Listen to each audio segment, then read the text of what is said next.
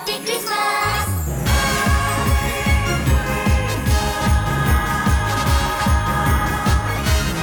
大家好，欢迎收听由哈耶斯带来的《千度之战》，我是家庭小岛房主拉蒂。我是小冰清，我是阿奎九九，大家好，我是阿明。啊你呃好，大家终于听到了动漫大师阿奎在时隔好几个月之后啊，终于回归。就在我们把这个动漫节目终于给救回来之后，阿奎我是阿奎最喜就回来欢动漫节呃，目。对，就就动漫大师就是这样的，大师就是要就是他他不他就是主要是要等到这个年底回归工作回来之后，他终于可以把大师请来。对对对，呃，今天这期呢没有错，大家看到标题就知道是我们的新年季企划之一。其实大家从上一次新年期企划已经大概知道，我们新年就是一系列的用各种评分整活，然后最后当然我们会有一些其他比较综艺的内容，但是大部分内容呢，基本上就是什么年度总结啊这些啊。嗯，然后既然都已经把动漫大师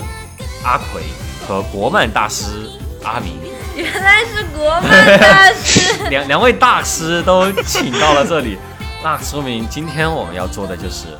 二零二零年，就是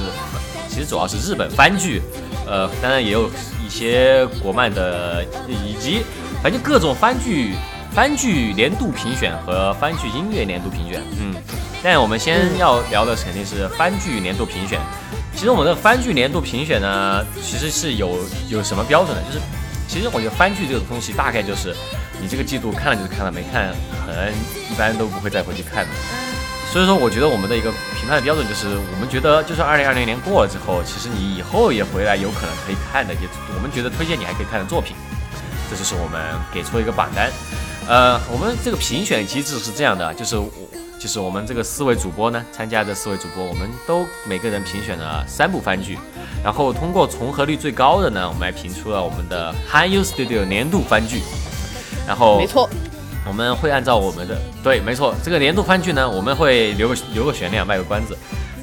然后我们会最后再宣布。对一般最棒的都是最后说的。对，我觉得这个最后这个年度番剧，我觉得其实这次我们投票是相当高度没错没错，百分之没错百。而且就如果你们听了这期电台，想要只记住一件东西的话，只记住一件东西，你就记住这个。嗯，反啊对对，反正在我的认识里面啊，只要你听到最后听到这个之后，我觉得你今年如果说你二零二零年能记住什么番剧，或者应该记住什么番剧，或者历史应该记住什么番剧的话你要，补一个番的话，你就补这一个番。对，就但是这个我们得到后面再说。我们先从一个顺序，就是我们从我开始吧，从我们推荐的三部番剧开始说。但是我这个我的其中一个是我们的年度第一，所以说我可能会把它留在最后。留着，呃，对，但我的其余两个呢，其实也算是我们在整个投票里面重合度比较高的。其实我们总共四个人，重合度高也没有说有多少票。对对对，但是就先从我来吧。嗯，行，那我今第一个我给出的年度番剧是今年一月份一月份的番剧啊，神推偶像登上武道馆，我就死而无憾。哦，这个片子有还有谁推的来着？我我有推，对，啊、阿奎，哎，这个这个片子好像是哎，在一月份的时候有没有你啊？就我觉得好像一月份就是番剧总结的时候，我们就录过。有啊有啊，我们有录过这个片子，当时我们的好评还蛮高的，那个时候已经完结完结了吧？是的吧？我们当时做总结的时候，啊，对，我们做过这一期，当时是总结节目，对对对。但这期我们其实有一个背景要交代，就是这期的一些片尾曲、片头曲以及片，就是那个穿插在中间的一些就是偶像的曲目，在我们电台刚刚建立的时候使用度极高，就我我我我个人是非常喜欢这个片子的，呃。对，我觉得其实先介绍一下这个，因为因为这个是总结节目，我们不能保证大家都听过我们之前的一些就是阅读的节目嘛，嗯，不季度节目，所以说我们可以大概再重新聊说一下，我来大概说一下这个这个番剧讲的是什么。就这个神推偶像登上武道馆，我就死而无憾，嗯就大家就简称简称神推啊。神推的话，就是他的原作呢是一个叫尾平阿乌利的一个漫画家在月刊 Comic News 上面的连载作品，讲的呢大概就是是一个普通的社会人惠里飘，其实好像他没有交代这个人本身是有没有工作，对吧？反正就他是一个看起来蛮正常的一个人，惠里啊，飘。他是打工然后，再他是一个打工族。打日本现在他好像没有呃说是，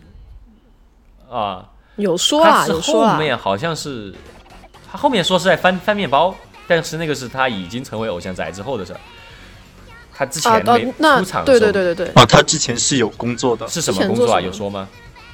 没有说他到底是做什么的，但是好像是个社畜。反正是一个体面工，不是就是一个长期坐班的工作嘛，对，呃，反正就是这么一个普通社会人呗。他他就是这个叫惠里飘这个人啊，有一天在河边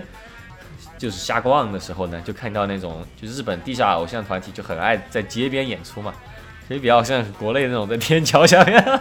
呃 不不是这个，反正就是唱那种在在在路边演出卖唱的卖唱的地下偶像团体啊，Charm Jam，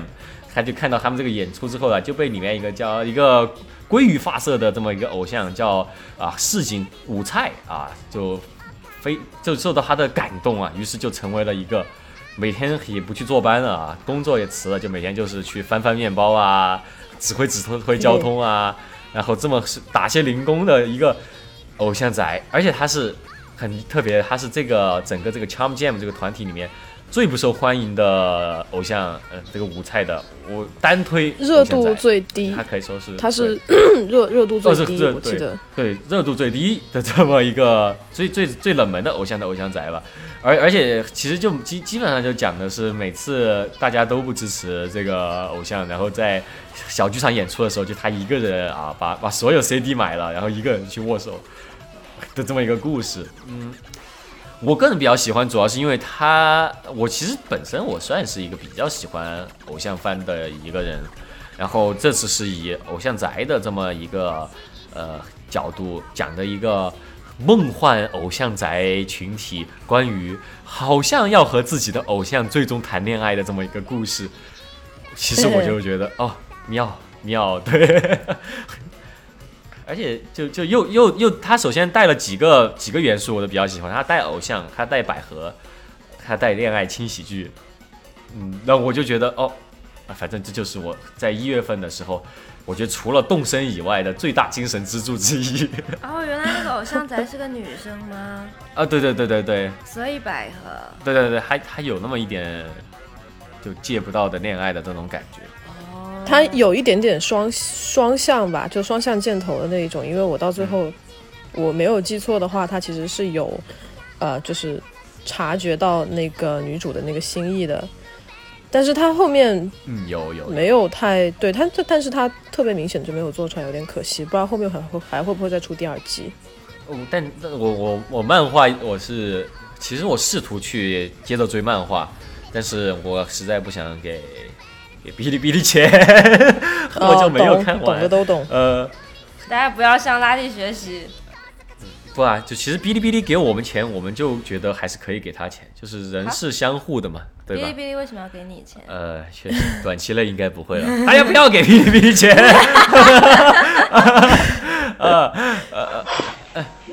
怎么办？我我已经率先被我我也是，没有没有，我也是我。不仅充了大会员，他那个漫画我也买了。你买，你看，那你看完？对我也看完了。我，没有，我我我 买的不是这里逼掉。我我买的不是神推，是那个呃，在夜在魔王城说晚安的那一个。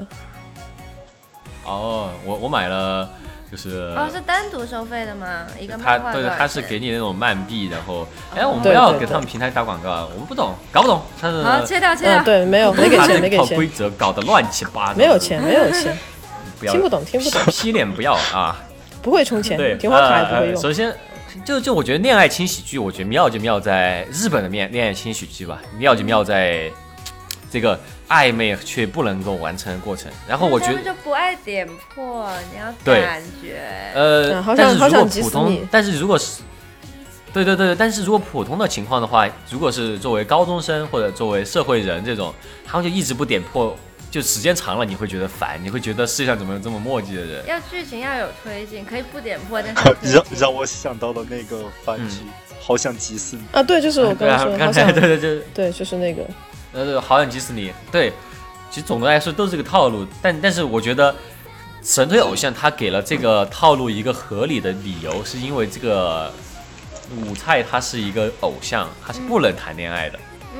然后你就不会期待他谈恋爱，你就只会，你就稍微有那么一点互动，你就会觉得磕到了，磕到了，磕到了，你就很容易满足，啊，确实有一说一，就就不像，对，就不像其他普通的恋爱轻喜剧。我的唯一的想法就是，快他妈的帮我逼掉，快他妈的，我我就每天都就想着快点，就是这种想法。但是就这个的话，我就觉得啊、就规则就是这样，那我可以理解，我可以忍受。我所以说，我觉得这是为什么我这么喜欢的一大原因。而且我觉得就是在现啊在、对呃宅文化这么就是已经变成一种主流的情况下，他还是能够嗯、就是做这一类就是偶偶像就是。粉丝跟偶像这一方面，嗯这个互动还是蛮有意思的，因为做这一类的，说实话并不是特别多吧。我觉得，要么是偶像番，要么就是别的。哦他们可能本身会更注重在偶像，就是在舞台上表演，比如说像 Love Live 啊、偶像大师啊、啊、嗯帮 Dream 啊，还有甚至是包括呃乙女像那一些偶像梦幻祭啊，还有歌之王子那些，他们是专注在以以那个偶像本身，但是你在背后还有背后的一些呃活动啊，还有一些跟粉丝的来往啊之类，在做这种的话，其实我觉得并不是特别多，所以我觉得某种意义上来讲，其实 其实我觉得蛮新鲜的。对，因为因为因为普通的 偶像番其实内核是励志加百合，对吧？就特别是什么，嗯，不管不管它的那个世界难度是多少，像像 Wake Up Girls 这种特别难的，或者像 Love Life 这种就特别梦幻的，啊反正主要还是讲的是励志。然后，但是，嗯、对你在这种番剧里面，你看到的所有的粉丝。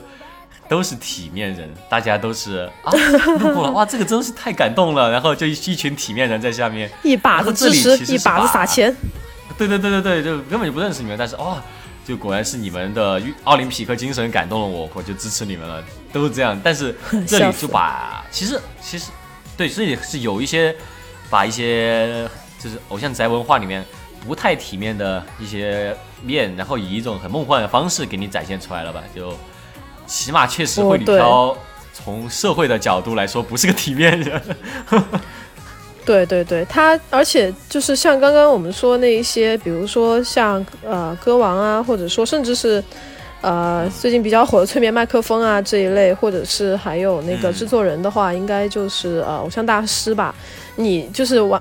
嗯就是作为观众或者说作为玩家的一个位置都是制作者，或者说是那个啊、呃旁观者，这是以一个。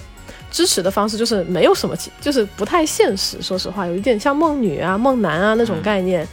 本身的条件它就已经给的很充足了。但像这样真实的，在一个线下的一个情况，然后你去要想办法去支持他，然后就走，然后而且你支持他还是一个热度这么差的一个小偶像，反而就难上加难，然后这些东西 就反而会让人觉得很有兴趣。我觉得很重要这一点。对，呃而且其他的偶像也不是那种特别体面的偶像，他这偶像这么 十二集下来也并没有任何进步，他们的团体哦有一点进步吧，说实话但是他推的这个他的舞菜是最没有进步的那个。啊，他最后不是去了什么说说实话，走模特嘛？最后呃去了一个 T 台，那个是对对对替补了一个 T 台，哦，对对对，他那个嗯他那个东西应该是确有其事，他那个呃走秀呢应该是确有其事，就是每年。这日本是真的有一个那样的那个少女服装品牌，然后请一些当红的一些偶像啊，哦呃，像比如说像乃木坂，乃木坂应该有去过吧？不是很记得，就是比较当红就偶像，还有模特，还有一些网红去走那个 T 台，然后就是带一些流量这样子。呃，去年我没记，今年我没记错的话，他那个因为疫情搞成了线上的活动，就没有线下的。以往的还是一个蛮大的一个仗势。线上的活动是什么？U U VTuber 线上 V 就是就是直播，直播直播啊。直播带货，就是这一种感觉行，我我然后这个动画本身，它的我觉得制作还算水水准很高了。呃，它是疫情，应该是疫情前完成大部分制作，然后是 Bit 制作的，然后嗯嗯。呃，他把把日本画成了一个想象中的巴黎的感觉，反正就是这么一个呃那个闪闪闪的这种一个城市吧，反正总之我觉得还挺棒的，总之就是非常可爱，然后呃 Charm Jam 呃牛逼，OK，下一步下一步下一步也是一个呃阿明好像是跟我一起推的，是大欺诈师，嗯。耶！耶耶！大欺诈师，大欺诈师是呃，今年 Netflix 里面我们呃好像唯一在在我们电台被选中，然后来推的这么一个片子。然后它是 A 站的那那个吗是一个啊 A 站的，对对对，我是在哦 Netflix 一口气看到。哦，我们之前是不是讲过这个新番推荐的时候？当时，当时我根本就没看，我把这个任务直接就甩给你了，然后没想到，我操，一看我就一一瞬间就把它看完了。真的吗？我当时我觉得他最后说什么啊、呃就是为了方便以下两个人对话全部都简化成日语的时候，我就没有兴趣看了。嗯，对对对，就他一开始是说，英文的，就嗯，我们先说一下他讲的什么吧。还有法语，对对，我对对，他他主要是这样的，主要是这样的，他是一个比较跨国的这么一个故事啊。它讲的是，就日本有一个那种小偷小骗的这么一个人，叫叫知村真人。然后这个人他他自称是日本第一诈骗师，结果他就喜欢骗游客嘛，他就在浅草那边街道上，就和他的小弟工藤就一起骗了一个汉是法国游客的一个人叫罗兰，然后他就啊就骗了点小钱，结果没想到罗兰这个这个外国人啊啊。是个真正的大骗子。哦，狡猾狡猾，就早就已经买通了他的小弟，然后就结果骗了他一波大钱，然后他就很，反正这个故事这个是是个 intro，然后其实就是把他就带到了，他就就就不甘心嘛，就追这个罗兰，就追到洛杉矶，然后中间就发生了阿奎说的这个，在在他一开始都是罗兰和呃真人他们两个的对话都是英文的。呃，但你大家，但是你大概也看感觉到，反正就是真人这个声优他的英文啊，确实水平一般。就换做我的话，反正我是听不懂他讲的什么的。然后可能自己这个剧本写起来也是非常的非常的吃力。然后就是中间就突然就给了一个小字幕，说以之后的对话都是英文，然后转换成日文，然后就开始对啊非常开心的讲日文。对，所以说反正不管后来到了后来到了新加坡呀、然后有各种什么中东地区的人啊，反正都是讲的日文啊。然后其实其实你们都可以想象成讲的是英文啊。然后但是因为这个片子本身，它日本到还有以及洛杉矶这部分，呃，甚至说这个整个第一季还都是不断的在呃用一个小不同地区的小故事在介绍他们这个团队单元剧的形式，呃对对对，就几集讲一个地区的一个故事，然后其实是解开他们团队当中一个人的心结。后来还有一个雇佣兵阿比，还有另外一个叫什么，一个御姐的故事也没好像我忘了还讲没讲，反正就是去了三个地方啊，日本、洛杉矶和呃和那个叫什么新加坡，就是完成了三个任务，然后比较像还有那个伦敦，哦，对，伦敦是那个另外一个啊伦敦也御姐的故事去了反正就是呃嗯对对，这一季基本上就是他们这个组合的一个组成，然后就是解开每个人的心结，然后最后大家一起说是行骗啊，其实是当正义的伙伴的这么一个故事。呃，然后我觉得整个作画比较像，或者说整个故事都比较像《鲁邦三世》，所以也是我比较喜爱的这么一个故事。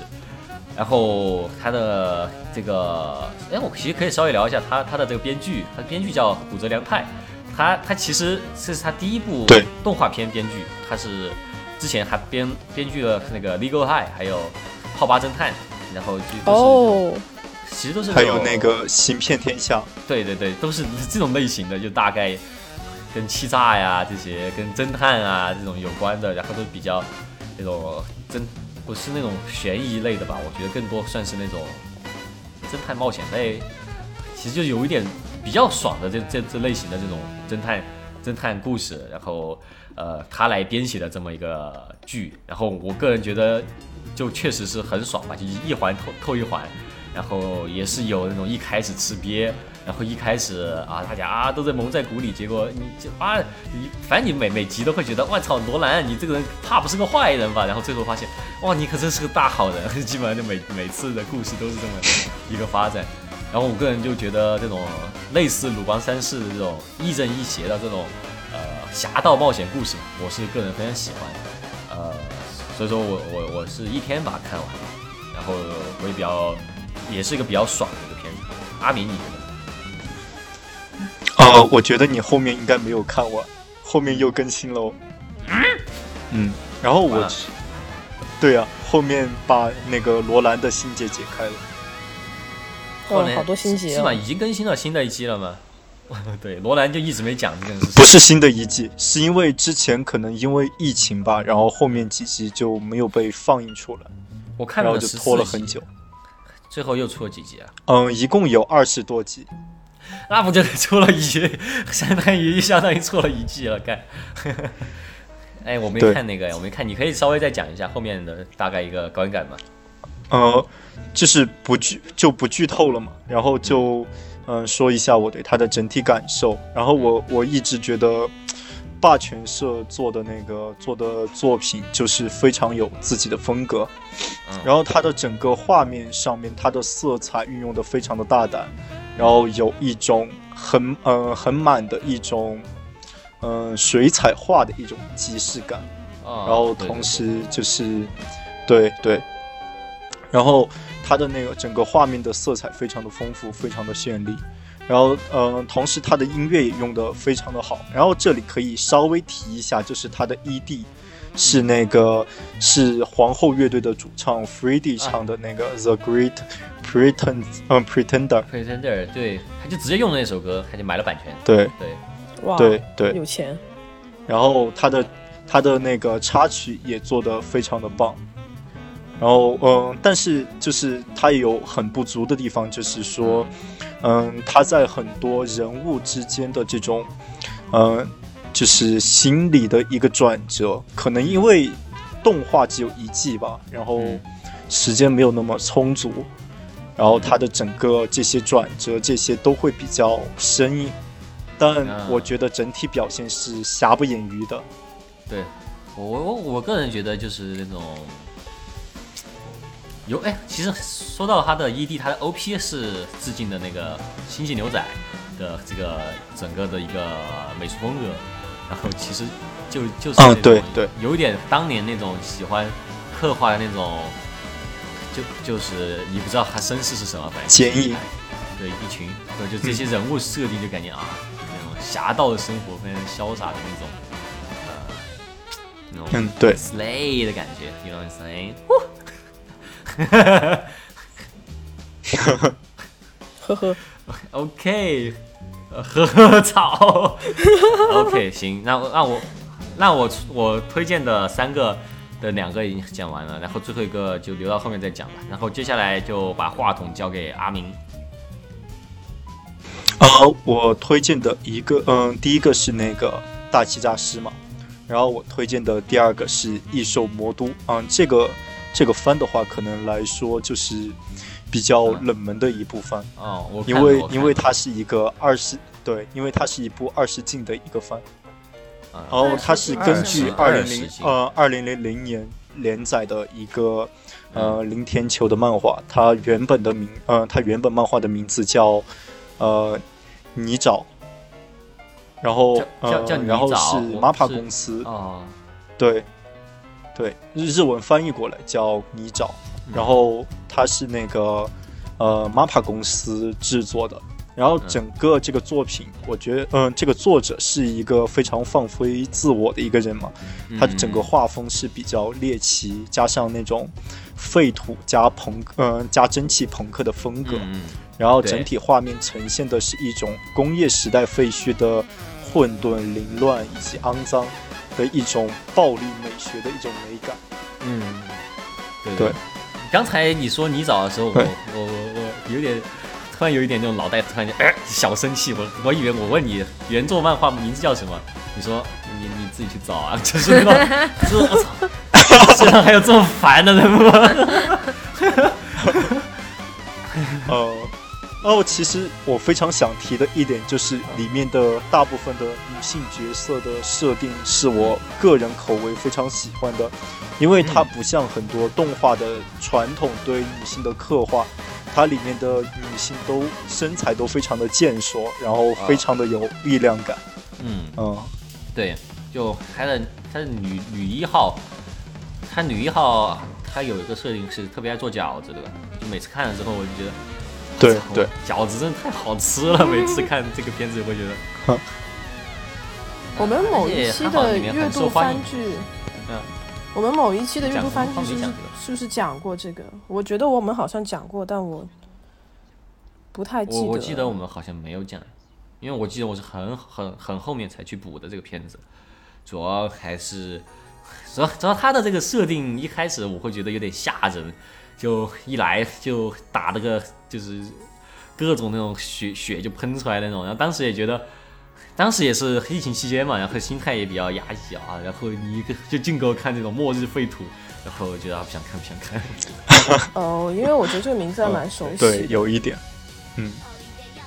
嗯，主要就是男主是个蜥蜴头，然后好像这季有讲他为什么是蜥蜴头吧？我好像记得还是没有解谜这件事。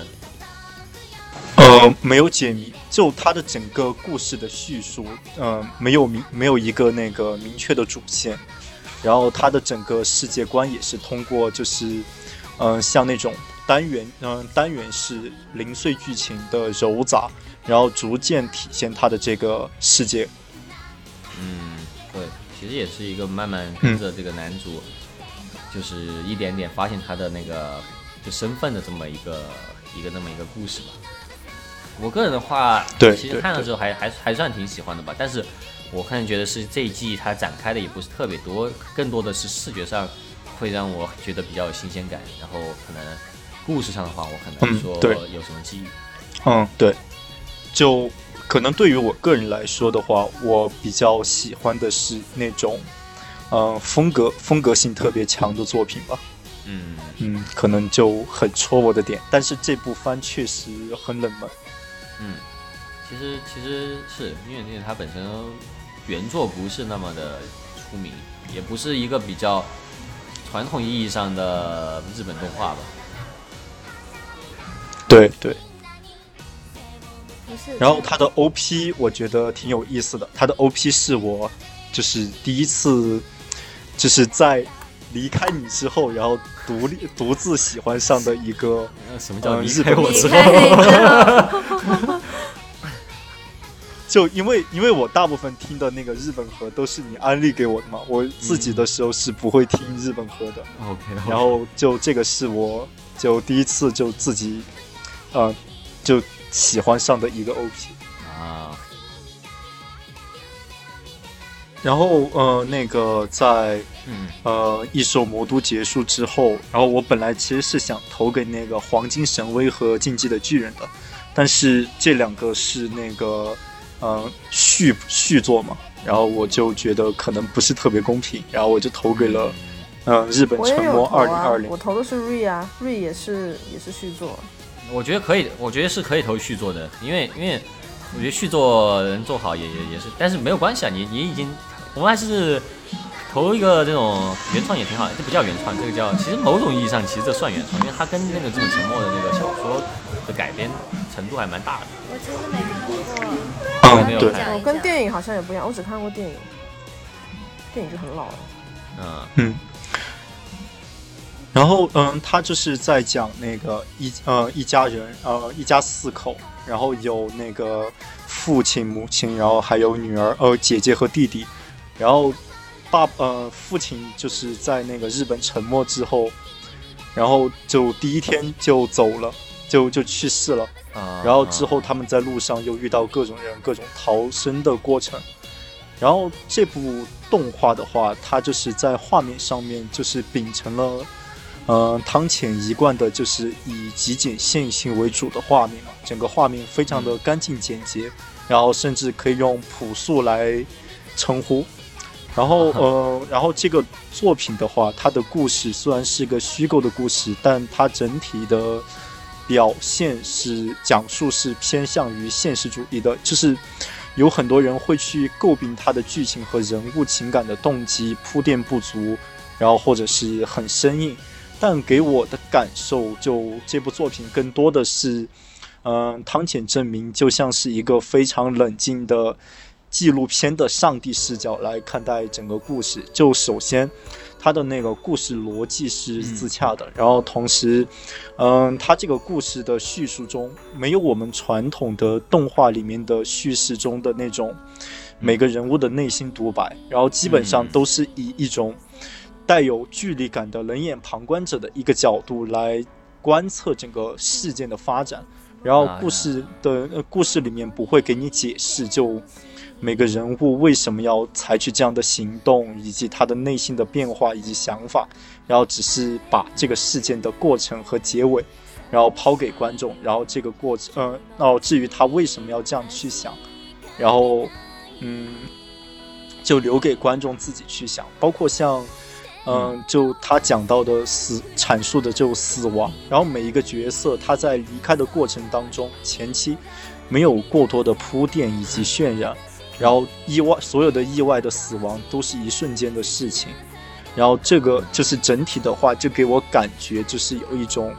嗯另类的一种真实，但同时就是嗯这种叙事方式也是比较危险的嘛，因为它。它就是让观众没有办法去和那个，嗯，主角色之间去建立一个情感上面的共鸣，然后导致可能，嗯，就是整个作品可能会和观众之间有一种疏离感，嗯，但是我觉得它确实就是展现了很多人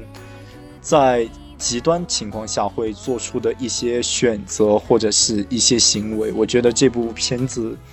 对我来说的话，我觉得就是我会给他打很高的分数。我觉得其实其实汤浅证明今年片子还蛮多的，对吧？嗯。然后其实很多人诟病的就是汤显证明今年一年作为导演就接了三三两个两个电视剧一个长篇电影，然后就说他们会感觉汤显证明已经有点那种 burn out 的感觉，所以感觉。就越越来越失去自己的一个特色，然后就每一个都只是有点公事公办的这么一种想法。而且今年也呃辞去了自己作为 Salud Studio 的这个，他本来是什么 CEO 还是什么，反正他辞去了他的一个那个领导的这么一个身份，然后就之后也想独立做动画了。也会我会感觉的话，我今年也算是我对汤浅比较脱粉的这么一年。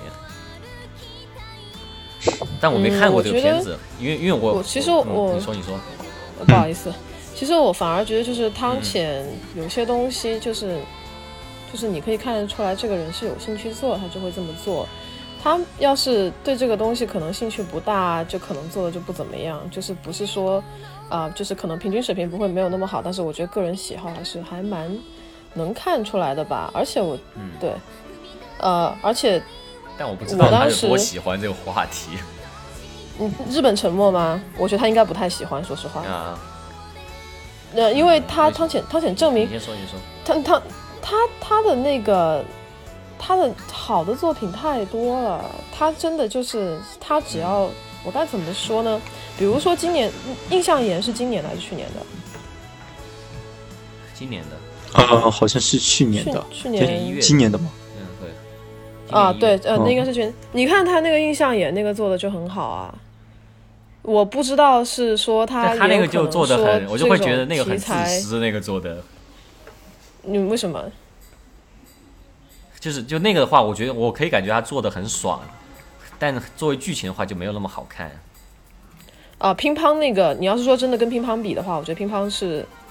顶尖了，已经是他的那个顶流了。但我觉得印象也还还蛮 OK 的。我在对我自己来讲，应该还蛮 OK，因为很明显，它这个东西可能就是因为跟漫画不是呸，跟动画有关，然后这一系列这题材就做的特别特导的特别好，就很很吸引人。他可能剧情上稍微弱了一些吧，他后续跟上的也还不错。呃，之前他他还有另外一个那个呃，若能与你共乘海浪，共乘海浪之上，国内好像也说要上映是吧？好像之前。我是没有什么。今年的时候，好像在那个 B 站上面上映。啊，院线有没有上，我就不是很清楚了。然后呃，那我们啊，你说，你说，你说。对，我觉得他这个，我不知道怎么说，我觉得反而是说，他像这种纪录片，比如像日本沉默啊这些，你电影的手法也不能说电影跟动画的区别吧。总之，我觉得就是这个东西其实。本质上，如果你想要做好的话，你除非你真的是往纪录片那个方向走。那纪录片的话，我觉得拉蒂肯定比我们在座各位都要知道，对吧？就是他毕竟，你你毕竟也抛过，你知道是怎么样？就是他跟纪录片和你要是想要讲一个故事的话，两种的呃思路是不一样的。所以说，人的动机我觉得非常非常的重要。你人要怎么，你要怎么调动跟成成那个呃。观众去产生共情，还有这种深入身临其境这种，尤其是这样的一个这么宏大的一个呃背景下，实际上嗯，我我觉得我应该是有看过类似题材的啊、动漫，我觉得能说出很多，但是我现在一时想不到，所以我觉得这部动漫其实今年，呃，就是我看之前期待还挺高，但是后面就是人物形象的升华，还有一些动机啊，就那种。呃各位有没有看过电影啊？这个看过小说吗？我其实是没有的。啊，我我之前有啊，我是看过电影，就是他那个人与人之间的那些感情，还有一些故事的发展，其实是有关联的。他这个东西如果写不好的话，那观众就会觉得，就算是上帝视角，你也很难说就是真的带进去。所以，如果你带进不进去，你没有办法理解那个情况，或者说理解那个心情的话，那这个作品实际上我觉得应该是失败的。但是我觉得每个人口味应该不一样吧。我其实我觉得这也是比较大的一个原因，就是我没有去看这部片，因为我觉得就潜意识的就觉得这个人应该拍的不怎么样 所以说，所以说我我和阿阿奎刚才说了半天，我们两个都没有看。怎么回事？你们讲了那么久，结果两个就人都没有就是那种就是那种，反正我看你不顺眼，先先给你一拳再说。就是我没看完，没有，我没看完，我不是没有看，就是我就大概几集它更新的时候，我跳了一下看，然后我发现这故事有点让我挠头，我就看别的了，嗯就没有就没有连贯啊看，也没有就是可能没有激起你的那种，呃，就往下面看的那种欲望。对，没错。这个东西就跟印象岩不一样哦，因为印象岩是它可能故事情节没有那么连贯，就是啊、故事情节本身也比较薄弱吧，也没有什么太明显的主线或者太吸引人的悬念让你下头去看。但是你就是冲着汤浅，哎，首先它是汤浅证明，其次就是他的那些作画，还有那些构思跟那个现实跟虚构。跟现实生活跟那个动画之间的那个来往做的那个交流真的很吸引人，你就真的会去看下去。但是我觉得日本沉默没有，也是累了吧？一个人一年做这么多片子，肯定有比重在某在不同的地方。可不，而且一些这这小细节，，Sa Salu Studio 就一个导演，，salute，是，所以我觉得可能是 Netflix 逼他做的吧，可能给的实在是太多了，但是虽然不想做，但是实在是太多了。啊，Netflix 看做完《恶魔人》之后说：“我操，太牛逼了！”然后刀子给他架脖子上，做，给我做。也不是没有这种可能，有可能的，是。谁还不想上 Netflix？可不，美国人钱多好赚，对啊，嗯，可，但是但是我们，但是阿明，我觉得我也懂阿明的意思，就是为什么阿明会喜欢这个，就是我觉得是个人的也有一种喜好的区别吧，就只能说这个片子可能不是那么的汤浅，或者那么的日本沉默，但是它是很，其实它虽然是套了日本沉默这个世界观，但感觉其实是个是个完原创故事，对吧？我我是听别人这么说的。嗯，它是和本身的那个故事就是没有太多关联的。对对对对对。行，嗯，那接下来就轮到了阿奎的那个表演时间，动漫大师阿奎，大师甄选。好，呃，接下来讲 R 一，就是《瑞从零从零开始的异世界》这一部是续集，然后它的第一季好像是时隔很久哈，就是久到啊，久到就是老二次元，呃，有五不止五年吧？我怎么印象里感觉不止五年？有这么久吗？他第一部是那个水果摊件，我想想，一一七年、一六年、四年了，四年了。哦，是好哦，那那确实差不多。小哥买苹果吗？嗯，然后呃，他这次是第二部，因为他第一部制作实在是比较精良。然后当时的时候，异世界包括呃，我想想哈，一六年那个时候比较大热的题材就《刀剑神域》嘛，还有《加速世界》那个时候也还 OK，、就是一众就是异世界那个时候异世界的题材那个动漫，对对对，没错，Overkill。然后他那个时候这个题材已经就是非常的算是比较一个很主流的了，一个主流的题材，然后又比较泛滥，然后他依然就是剧情写的很严谨，然后并没有是嗯。男主也没有开挂，他只有一个绝招，就是死亡回溯，就是你死了之后，你可以回到之前的那个，呃，时间，就是那个复活点再重来，但是你不知道复活点是哪一个，他就以这一个就是不是这个，难道不是最大的挂吗？对啊，他不能告诉别人，他这个死亡回溯是不能告诉别人，他要是告诉别人的话，自己的自己心脏就会有一种被握住的感觉，他是说不出口的，就是可能你真的说出口，说出去了之后，你的你可能这个人就真的死掉，就不会再复活了，所以他是没有办法把这个能力说出去的，这个就是最大的一个难点，就是他也可以看作就是他以这个能力经历了非常多的衣服线，就是你要是选择这个。大家都会死，你要选择那个会死一个，那个选择那个会死两个，然后他最后就只能不断不断的就是呃自杀，然后回到那个复活点，然后再重新来一次，最后选出正确的结局，就是非常的残酷。但是男主本身也是那种废柴设定吧，但是成长了非常的多，然后呃周他跟周围的一些人的一些不管是爱情啊还是友情啊这一些的互动也非常的就是有理有据，然后能够让人。比较怎么讲呢？产生共情吧。虽然共情主要是因为实在是太惨了。然后呃，他第一季是卡在了那个消灭了那个鲸鱼，就是暴食魔女的留下的一个宠物之后，然后就断了好几年，一直都没有更。但是在这几年里面，它的热度一直反增不减。比如说像雷姆，还有艾米莉亚，一直都是你在漫展里面可以看到了非常多的呃。cosplay，然后就是一直是一个热门角色，然后本子也是，然后呃，他的手办也一直在，就是周边啊 什么一直在更新。没错没错。然后他第二季是从今年开始放送，应该是算是冬季番、秋季番。我没记错的话，应该是呃暑假之后放放送的吧，具体时间不是很记得了。他放送的。七月份，七月份还是啊，对对对，七月份，嗯，哦，对对对，然后他放的是上半上半季，然后下半季会在明年放出。呃，我觉得说实话，第二季非常非常的良心，良心到一个什么程度呢？就是我在 OP 和 ED 里面是有推荐 Read，为什么？因为它大部分的集数里面是没有 OP 跟 ED 的，实打实算就给你做满二十四分钟，哎，稀客啊。对对对，非常少。然后它的嗯，它的那个剧情也十分的紧凑，也没有拖沓，就是一路发展下去，呃，就是跟着那个小说的那个剧情，就是严丝密合，就没有没有水的部分，就不像海贼王一个啊可以喊四级那一种。然后 大家都懂，懂的都懂。海贼王是太过分了，懂的都懂。啊一年。然后它中间也有出剧剧场版，剧场版 B 站呃。B 站有哈，B 站是对 B 站是有的，对对对对对，挺好的。然后他下他这一部，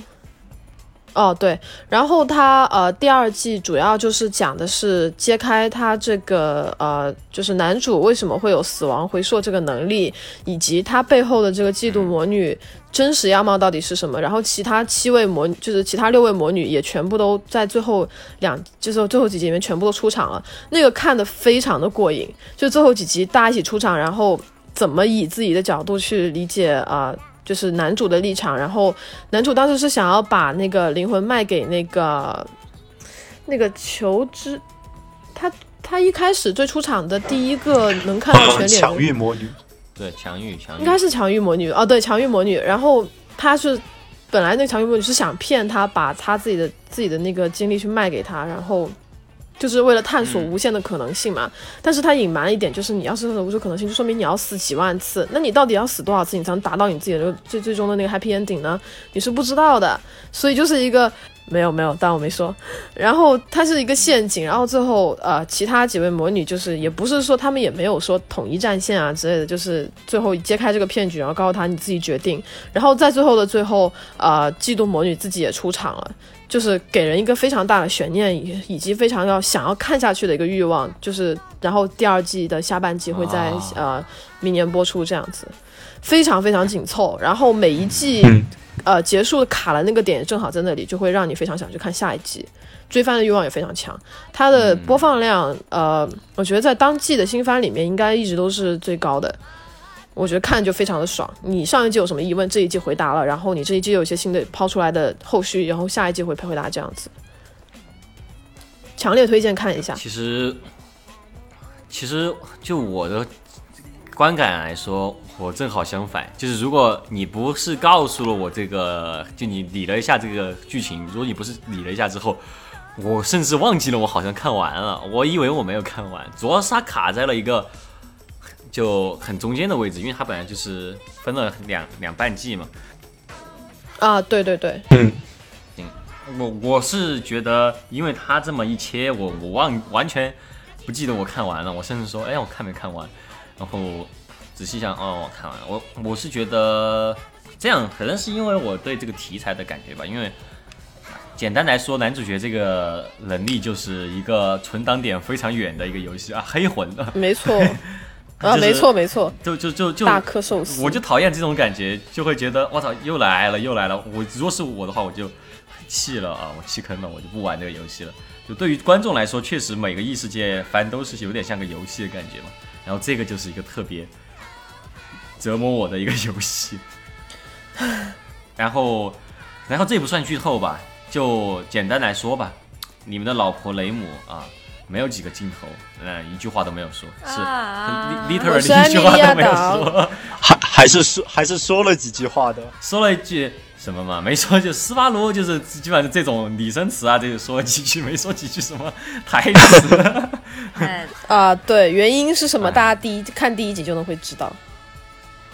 对对对，你们可以现在就是重新转转头，哎，我这一季拉姆也没有感觉特别让人觉得，确实这一季可能是艾米利亚党的福音吧。呃，艾米利亚党跟贝蒂，还有魔女，贝蒂哦是有，对对对贝蒂其实是有的，对。魔女太怪了，他对上上上半部分可能没有，她主要的戏份其实还是在抢玉魔女和呃嫉妒魔女，尤其是最后最后两三集的那个呃剧情上面，基本上都是在那个结界里面展开的。我觉得那一部分剧情是最嗯精彩的。我觉得这个得必须得就是怎么说呢？他其实他其实他不是推后了一个季度才放嘛，然后他之前一个季度是放了那个、呃上一季的一个重置版。我我觉得其实蛮有必要的，我觉得这是这个这个番是那种你必须一直在想这个问题，要不然你下集出了之后，你可能不知道发生了什么的那种片子，因为它的呃整个世界观一直都在爆炸性的增长，我觉得。呃，对，我觉得可以这么说。它剧情很容易忘，因为它进度非常的快，也不拖拉，然后一季的那个信息量非常的大。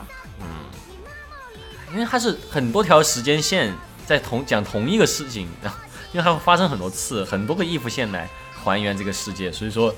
呃，就就就像是一个那种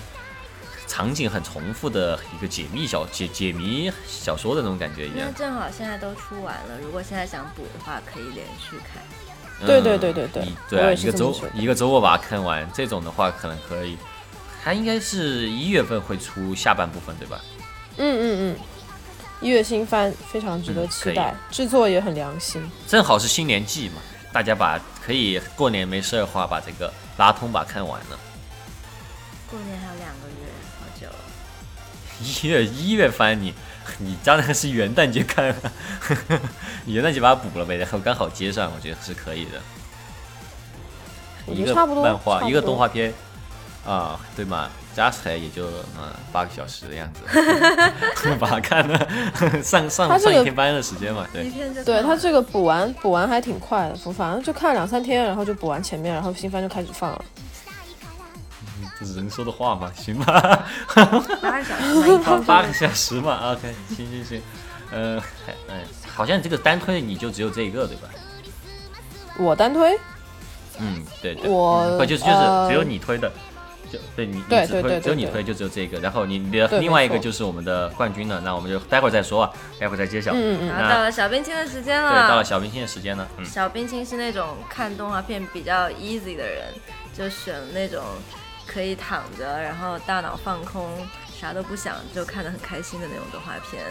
所以我这次要推的第一部是《索玛丽与森林之神》。就虽然说在 easy 这件事情上，我和拉蒂是有一点点分歧的，它不是那种情绪上的 easy，它是那种呃大脑可以放空的那种嗯 easy。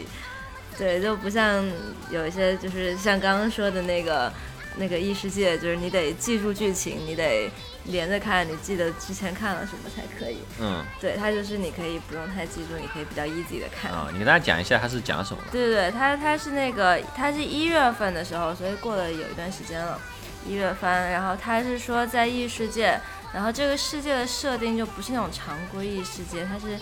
就是常规异世界那种就是那种有工会啊，然后要去打怪、冒险工会对对对，不是那种，它是说在那个异世界的设定是说人类在食物链的底端，人类快要濒临灭绝了。然后索玛丽是一个人类女孩，她遇到了一个哥雷姆，哥雷姆是森林之神。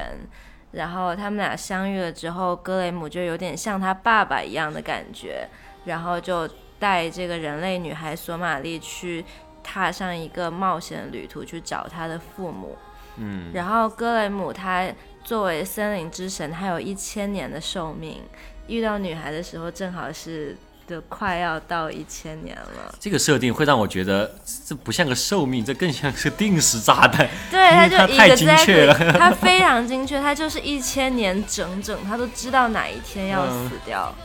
嗯，对，然后过程中就会看到什么他的皮肤就剥落了，就快要接近死亡的那种感觉。嗯但他皮肤可以拿来养生，就经常拿送给别人自己一块皮肤，然后别人就说：“嗯我操操，这是格雷姆的皮。”就是硬通货，没有没错，我操，天面，如果如果是唐僧的话，就脱落，然后就送给别人说，哦啊，你可以长生不老。了。唐唐僧的脚皮是是。唐唐唐唐僧剪下来的指甲可以送给别人，啊，送给妖怪，其实其实可以的，嗯，但唐僧不舍得。不行，不能这样，嗯。没有这些低俗的欲望，怎么说呢？你那个表情包，好，话说回来，《索马利与森林之神》，嗯，对，就是很好看，很轻松，可以躺着看。但是是一个很很虐的片子啊，对他情绪上比较虐人，就是他他会有一些伤感的元素，就像刚刚说的格雷姆要死啦，然后人类就这个世界已经快要找不到人类啦，这种情绪上比较悲伤。其实还从一开始这个设定，大家知道最后肯定是要有一点悲伤的这么一个嗯、对你你看第一集你就知道最后你可能要哭。所以说我是带着一种防御心态去看的，但其实说实话，这个动画片的结局算是比较出出人意料，然后一下就就是我正防着，就给了我一个下勾拳，然后我大意了没有闪。啊，眼泪就流下来了。那他成功了，闪电五鞭，没来得及使用五连鞭。嗯，三遍，不能再说了，人民网说了不能再说。了，不知道说的什么，我我自己编的。嗯。好，那那就这样，然后这就说完了吗？呃，对，OK，行，我我是觉得还可以啦，这个片子，就其实它唯一惊艳到我的地方，就是那最后一下，呃，出其不意的一个我没想到的一个结局吧。然后最后就是那种，就我当时我还记得我在那里哭，然后我说啊，我没想到你是这样的，你还记得吗？我说我没我没想到是这样的，还怎么能这样？就是就是，其实是一个很大家，呃，你们看过看完了吗？这这个番，其他你们两位主播，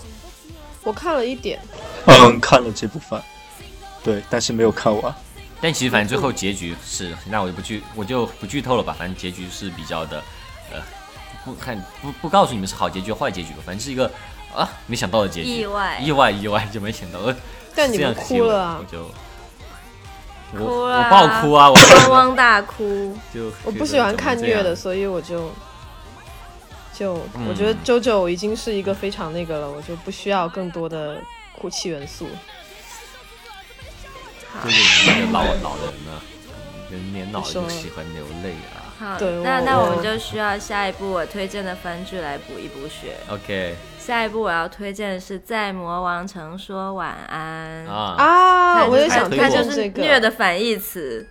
没错，它非常好它就超看可爱、超轻松。虐的反义词，你看完了《森林之神》，你可以回来看《晚安》，嗯你就很快乐。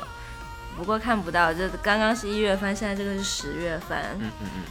然后他讲的大概就是说，有一个人类公主，她被魔王抓走了，然后勇者就踏上了拯救她的冒险旅程。然而，这个勇者一点都不重要，主要是讲说这个公主在魔王城里面，然后因为是公主嘛，就她觉得条件不好，睡得不舒服，她就想要追求更好的睡眠。然后她她就是以一个单元剧的形式，就是每每集会有几个小任务说，比如说他要制作一个舒服的床单，或者他要一个呃舒服的枕头嗯之类，他会有些小任务。然后比如说他会拿那种怪兽的披风，然后拿来做一个特别舒服的床单。然后他有时候会做一些很过分的事情，比如说什么那个魔王城有一个很大的角的一个大雕塑，嗯。然后他是把那个云朵固定起来的，然后他听说了这个之后，他就要一个会飞的怪兽把它带上去，挖走了一大块云朵，拿回来做床。他就会很欺负那些怪兽，然后嗯。怪兽就虽然他们他们虽然那些人是魔物，但他们就是很善良啊，是全员当爹的感觉对，就觉。大家都把她当对就是女儿看。普通公务员，然后每一集都是你就宠他吧那种感觉。就所有魔物都要宠他。对，对对对，有看而且其实漫画它是一个，我看了漫画，我是很早就看这个漫画看然后就是我当时特别喜欢这个设定，就是很好很的，就就就是。呃，其实这个满足了一些就是勇者斗恶龙这种爱好者，他们的那种对于 NPC 到底一天到晚都在干嘛的这个想想，呃，对恶龙的喜好还是，对对对加隆多夫的喜好，对加隆多夫都在干，就就就魔王一天到晚啊，勇者来之前等他的时候都在干嘛？对，为什么？他们就真的在等勇者。对，魔王是真的在很认真的等勇者，然后主要当爹，主要还是在。对，然后他其实后面有太弱了，可感情线，能打不过，还要辅助他。哎，其实最近有个漫画，我是最近在哔哩哔哩的那个，呃，在在巴里巴拉巴拉的那个 漫画软件上看的。呃，我觉得它的类型还比较像，叫做叫做那个，然后正在看哦，叫做公主大人。接下来是拷问时间，不知道你们看这个没有？我听过没看？哦我看过这个啊，你漫画。你看了，你看了，我就是最近在追这个漫画，就他差不多 就是也是把公主又抓起来了，但他这次不太让公主睡觉，基本上就是以各种方法拷问公主，但拷问方法基本上都是，其实类型设定和这个比较像吧。其实公主本身是作为一个呃政要嘛，在自己的城堡里面就每天其实很忙，然后好不容易到魔王城，其实反而是相当于放假了，然后就拿各种玩的呀、吃的呀这些来诱惑他，然后逼供他说一些有的没的一些不重要的机密，然后其实就是看，其实就还是那种。啊，魔王城全员善人，然后勇者那边全员恶人这种这种设定，然后我觉得这种好像还蛮有趣的。嗯，然后我觉得顺便说这个魔王城说完啊，你说你说你说，不好意思，那那我觉得他那个呃魔王城说晚安那个就是怎么讲，他那个他那个勇者那边已经不仅仅是就不是全员恶人，而是全员脑子好像有点问题那种感觉。勇者都是笨蛋。没错，全员笨蛋那一种。对对，而且公主就是，我觉得她公主无形之上给那个勇者增加了很多障碍，比如说她把那个回本来应该是给那个魔王就偷偷要给那个勇者的回复药水当成饮料喝了，然后她把那个要给啊、勇者的那个武器，把那那个风之盾把他那个盾上那个宝石抠下来，然后自己拿去玩那个，就这些点让人觉得很有意思。而且在这种情况下，你就不会，大部分观众就不会想说“魔勇者快点救出魔王吧”，而是求求你了，不要再来了，就这种感觉。哎，不知道大家有没有看过有一个 UP 主叫 Anime Fan，就他是一个专门说就动画彩蛋的那种挖掘的这么一个 UP 主吧。然后他有一次，他就做了这期一期关于魔王城说晚安的这个，呃，就是里面彩蛋的挖掘。然后你你就会发现，嗯，就是他做的做的调查，就是反正有很多人去研究这个漫画里面的各种文字啊，然后各种翻译之后，你会发现其实不用研究这些，你会发现魔王城这边的所有的魔物啊，魔王的名字都是什么睡觉啊、夜晚啊这些。哦，对，然后勇者名字叫拂晓，然后另外一个人叫什么起床啊这些。对对对对对，反正跟那些白天有关的和夜晚有新出的那对对对对个呃女骑士，女骑士的名字也是的，那女骑士也是个笨蛋，笑死笑死了对对对。，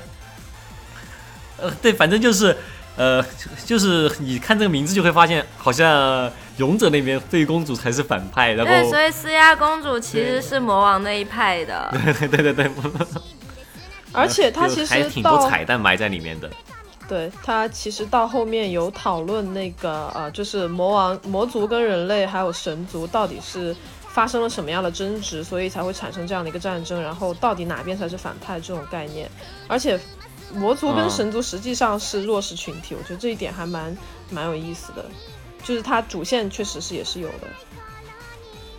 哎，有神族吗？谁是神族啊？有啊，波塞冬啊，哈迪斯啊，后面还有那个呃宙斯会出现啊，看 他们都住在魔王城里面。这不是另外一个魔王吗？啊，我以为他们就只是魔王的朋友而已，原来他们是神族就很。好笑。对，他是有神族这概念的行。，这个这波塞冬是我看过长得最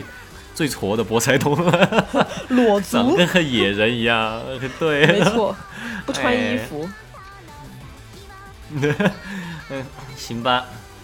那这个是你哎，你还有什么单推的吗？已经是就这两个以及所有人一起好推，的。那我们就终于最终 BOSS 要揭晓我们 Han You Studio 二零二零年度最佳动画番剧。我们四个好像都一致推了他好，哦、没错阿明没有没错推，阿明、啊，你输了。呃，阿明是没有今年看吗年度是你啊，对，你是因为没有看对，哦，你没看，你一定要去看。对我看一轮就可看到以了。嗯，嗯，是在是在哪里看到？嗯，B 站上面好像没有办法看。B 它站不显然是 B 站上看的哦。呃，这个反正反正看得到具体怎么看，我们电台嗯不负责解答，然后大家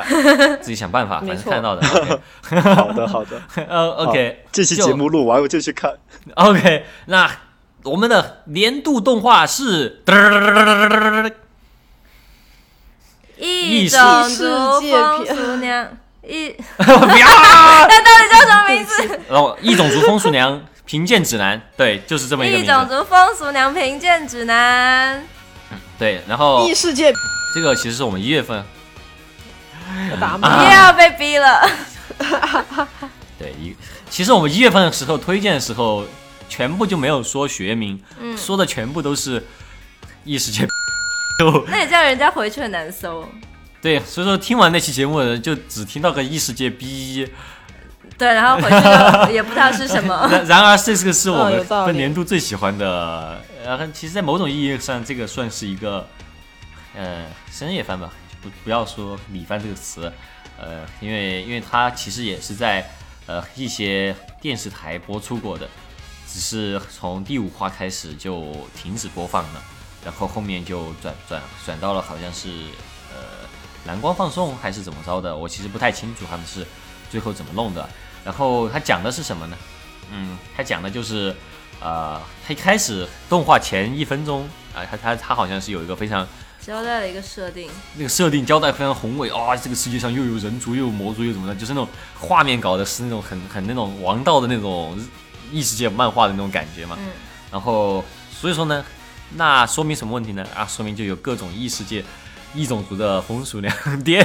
然后其实这个片子讲的就是由叫 Stank，然后精一个精灵，还有一个叫可利姆的一个天使，然后他们三个人，嗯好，像不止，但他们三个是主要。他们三个是主角，然后还有一一大堆其他的冒险者，就是在他们的工作之余，他们的爱好就是去去逛风俗店。对，然后他不仅要逛，他还要写评论，写完评论之后还要在那个工会发布，嗯，然后工会还要因此还给他们钱，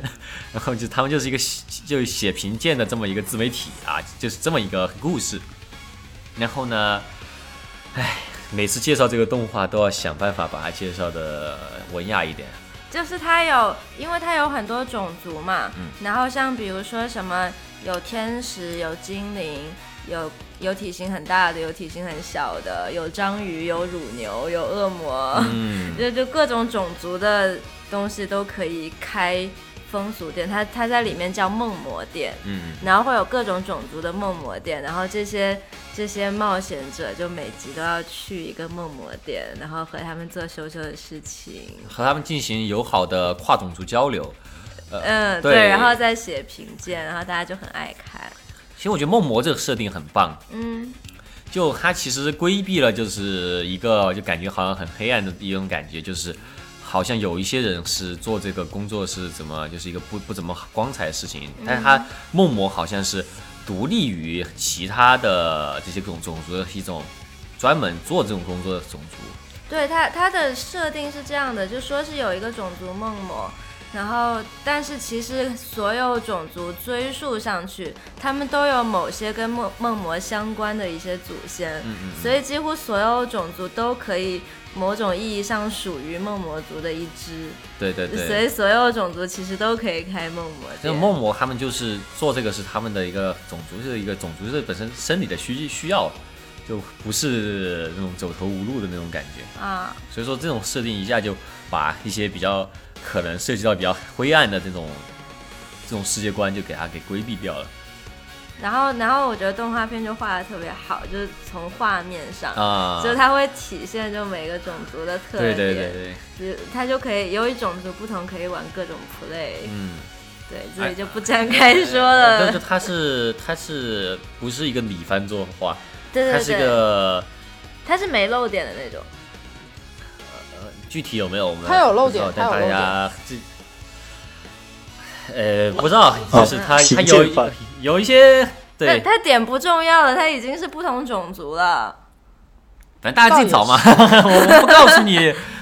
你们你们看动画片是为了看这个吗？啊，我们是在好好跟你讲动画片。就是我们只是在讨论不同种族的一些生理不同他。他其实是真的是有有很认真去设定这些，就是这些各种种族的一些生理特点，因为他是我感觉作者是有好好的在现实生活中的各种动物啊，这些身体结构啊，这些有有把它进行一些想象，加在了一些魔族身上，然后是基于这些动物的生理特点来创造这些魔族的一些，不管是它的呃。就是生生理结生生理结构，然后包括它如何获得性愉悦啊，这些它都是有不同的一些设定，然后也是合理的。就你、就你你不去乱仔细想，但不不要以科学角度来想的话，这是一个梦幻角度来想是合理的。嗯，然后所以说你会惊叹于这个作者的这个想象力，然后嗯，本身我觉得他也有一点那种呃那种嬉皮的那种感觉吧。他的一一开始他的一个整体的基调就是大家不管是什么种族的，甚至是在整个异世界里面被看视为坏人的那个魔族、魔王族，嗯恶魔族好像。对，也也是有自己的那种风俗店，然后其实就是说他们也不是坏人，然后他们只是因为看看起来比较邪恶而已，嗯然后包括他们的呃政治理念是比较的激进，然后也不是说他们就是呃生来就是坏的，就这种这种就各种跨种族的这种大家都是好朋友这种很嬉皮这种概念，我就很喜欢。我觉得有点像魔王城说晚安，那些那些魔兽其实都是好人。对对对对对，其实有那么一点这种呃性解放思潮的这种感觉吧。既然是一个思潮。对，那阿奎呢？阿奎其实是这个这个，但阿奎之前有很多节目啊，明明跟这个 片子无关的时候，都花了很大段时间来介绍这个片子啊。你在今年他获得第一名之后，有什么获奖感言吗？你就替这个制作组来说吧。我想一下获奖感言哈，我觉得就是这个作者真的是很很厉害，作者非常的天才。然后呃，就是、啊，叫做天元。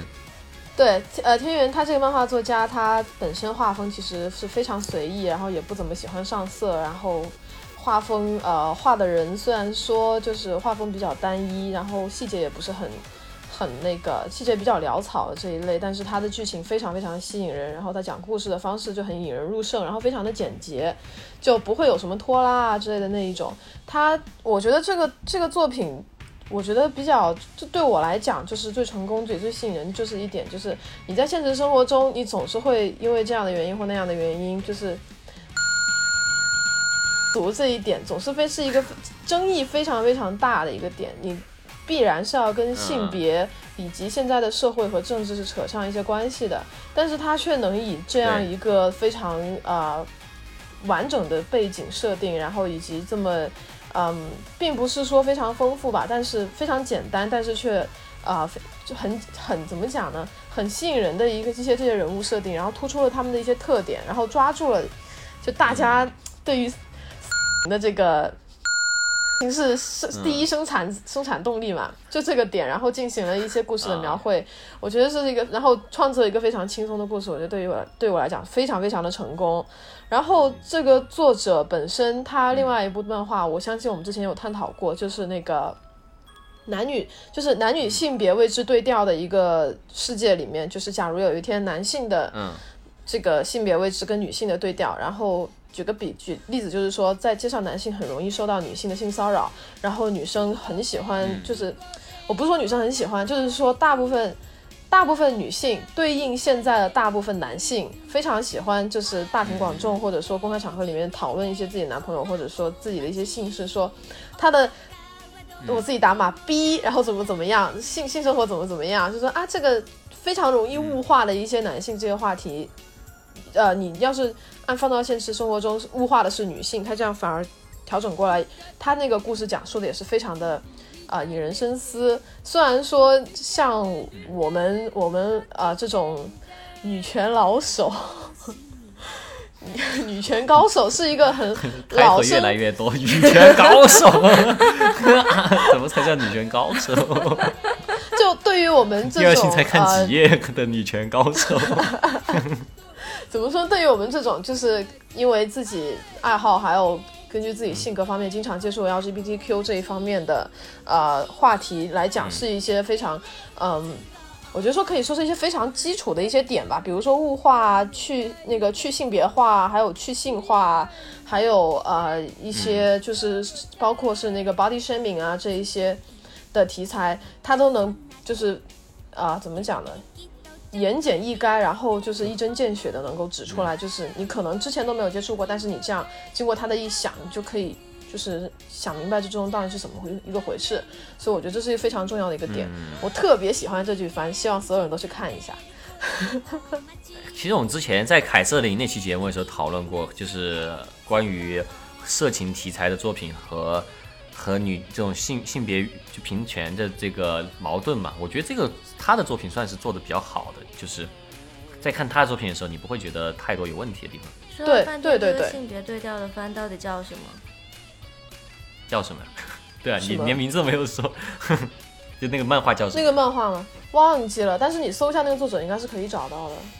忘记了，他那个名字好像很长吧？天元，天元，他的作者名字叫天元，大家可以搜一下他的作品吧。对，而且那个没有没有，非常的低调，而且好像是他本人自己画的吧。然后画风，呃，总之就热度不是特别高。他这只有这个异世界，呃，异世界风俗这一部是热度是最高的，然后也动画化了。嗯嗯嗯，行。那也希望他和那个万万老师一样，找到一个可以帮他重新 remaster 的一个作者，帮他重新画一画吧。他应该是有的啊，《艺术异世界风俗》这部漫画应该不是他一个人画的。哦，那很好。嗯，行，我觉得这种这种其实就是有人做，他可以做脚本啊，这种其实也挺好的。对对对对对，他应该就是画了之后，然后有人修改，上万老师。但是万老师本身的一拳超人跟那个赢的百分百就很好笑。好的，那我们的年度环节是年度番剧环节，在这里结束了之后，我们现在进入一个啊整活环节。这个整活环节是什么呢？因为大家这个是新年季嘛，新年季节目有这么一个最基础的要求就是长。为什么要长呢？因为你要开车回家见你爸妈。然后你在开车过程当中听的一个节目就是新年季的节目，原来是这样的对对对对对对对，所以说我们接下来要整活的事情就是，没有，只是给自己找了一个借口而已。我不开车回家，坐飞机回家。你你你坐牛车回家那更好啊，就是少跟坐那个就是就如果师傅老跟你说话，你就说别吵，我在听青年杜鹃。我家很惨，我家不通牛车。恭喜你。